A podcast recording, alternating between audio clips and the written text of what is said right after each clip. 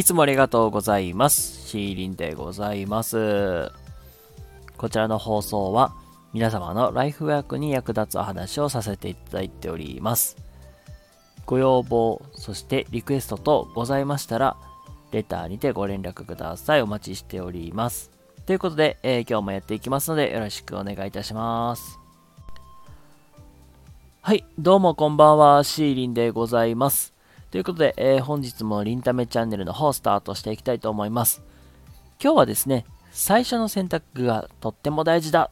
というテーマでお話をしていきたいと思います。で、えー、先にお知らせからさせてください。現在、えー、101という1対1でお話しする企画をずっとやらせてもらっております。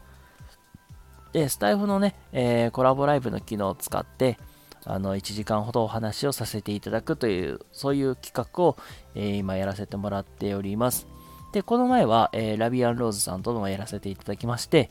えー、今週は21日金曜日、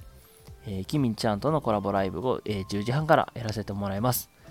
興味ある方、そしてお時間合う方いらっしゃいましたらね、え、来ていただけたら幸いです。今もね、お相手さん募集中です。またね、決まり次第お知らせさせてください。まあ、えー、そんな感じで、えー、今日はですね、えっ、ー、と、最初の選択がとっても大事だ。まあ、そんなテーマでお話をさせていただこうと思います。はい、えー、まあ、そんなことで、まあ、早速本題に移りたいと思います。はい、今日はね、最初の選択がすっごく大事だ。まあ、そんなテーマでお話をしていきたいと思います。では皆様、えっ、ー、と、最初に190センチメートルね、身長ある人が、まあ、目の前にいると、まあ、想像していただけたらないでしょうかね。はい、あの、身長が190センチメートルとありました。じゃあ、彼はとても運動神経がいい。じゃあ、スポーツがすごく大好きな人だとしましょう。じゃあ、そういう、まあ、もしあなたがその190センチメートルある人であれば、どんなスポーツをしていますか？ね、おそらくね、あのー、バレーボール。バレーボールってやっぱりネッネットの高さもまあまああるし、身長が高ければスパイクとか、ブロックとか、うん、パシパシ決まっちゃうじゃん。め、かっこよくね、あの、目立つと思うんですよ。もしくは、あの、バスケットボールをイメージされてる方も多いかと思います。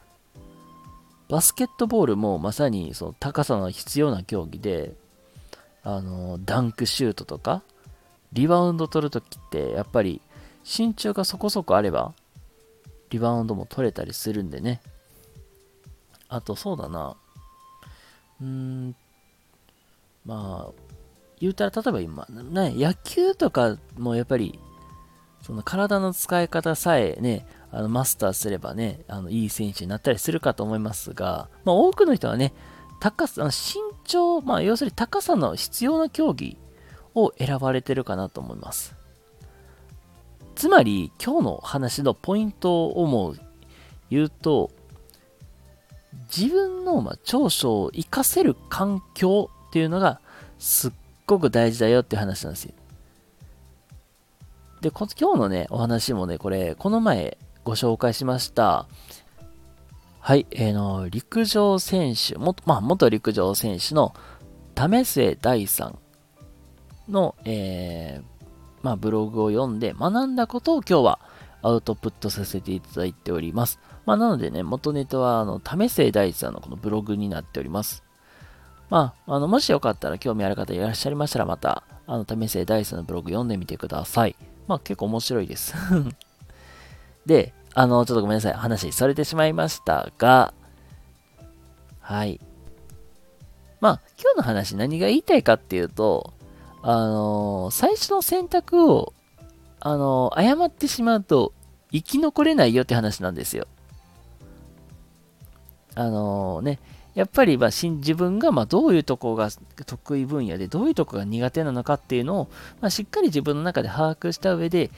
最初のね選択を、まああのした方がいいよっていう、まあ、そこの選択を誤ら誤ったりしなければ生き残れるし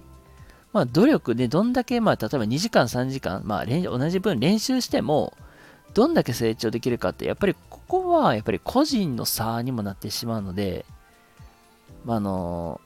最初の環境選び、そして、まあど、どんだけ努力、まあ、努力をしてもね、どんだけ自分に返ってくるかっていうところも、まあ、えー、実際ここは必要になってくるのかなって思います。で、これもね、あのー、まあ、別、まあ、逆に環境が変わったりした時も、まあ、同じように言えることでもあるんですけども、まあ、あの、これ実際にちょっと為末第3のね、お話から、まあ、ちょっと引用させていただくと、まあ、あの、為末第3もね、まあ、実際現役の選手からは引退はしてはいます。で、あの、まあ、引退するとね、やっぱり、そういうスポーツ選手って、誰かと、まあ、あら、競いたいとか、その、一番になりたいっていう、まあ、そういう欲ってあると思うんですよ。今までだったらね、あの、地道に努力してきたこととか、練習で、まあ、競技でね、培ってきたものが、まあ、ベースになってる、きてるけど、それがやっぱり、あの、引退した後って、そこが、その、なんていうかな、気持ちとか熱って、うまく発散できる場所みたいな、そういうのがなくて、なんか実際は、なんか、一種の適応障害みたいなことになったりとかね。まあそういうこともあったりするんです。だから、まあここの話で何が言いたいかっていうと、やっぱり環境が変わってくると今度は、あの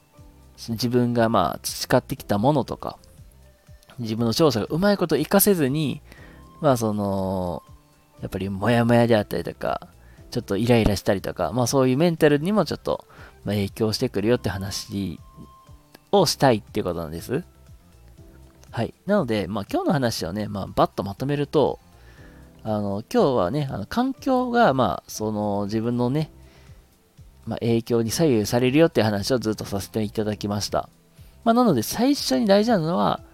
自分の長所がどこかっていうのと、自分の得意分野が何かっていうのを把握した上で、最初の選択はした方がいいっていう話。あとは、まあやっぱりその、例えば引退しましたとか、その会社辞めましたでも何でもいいですが、辞めた後の環境。言ったらそれがまあやっぱり、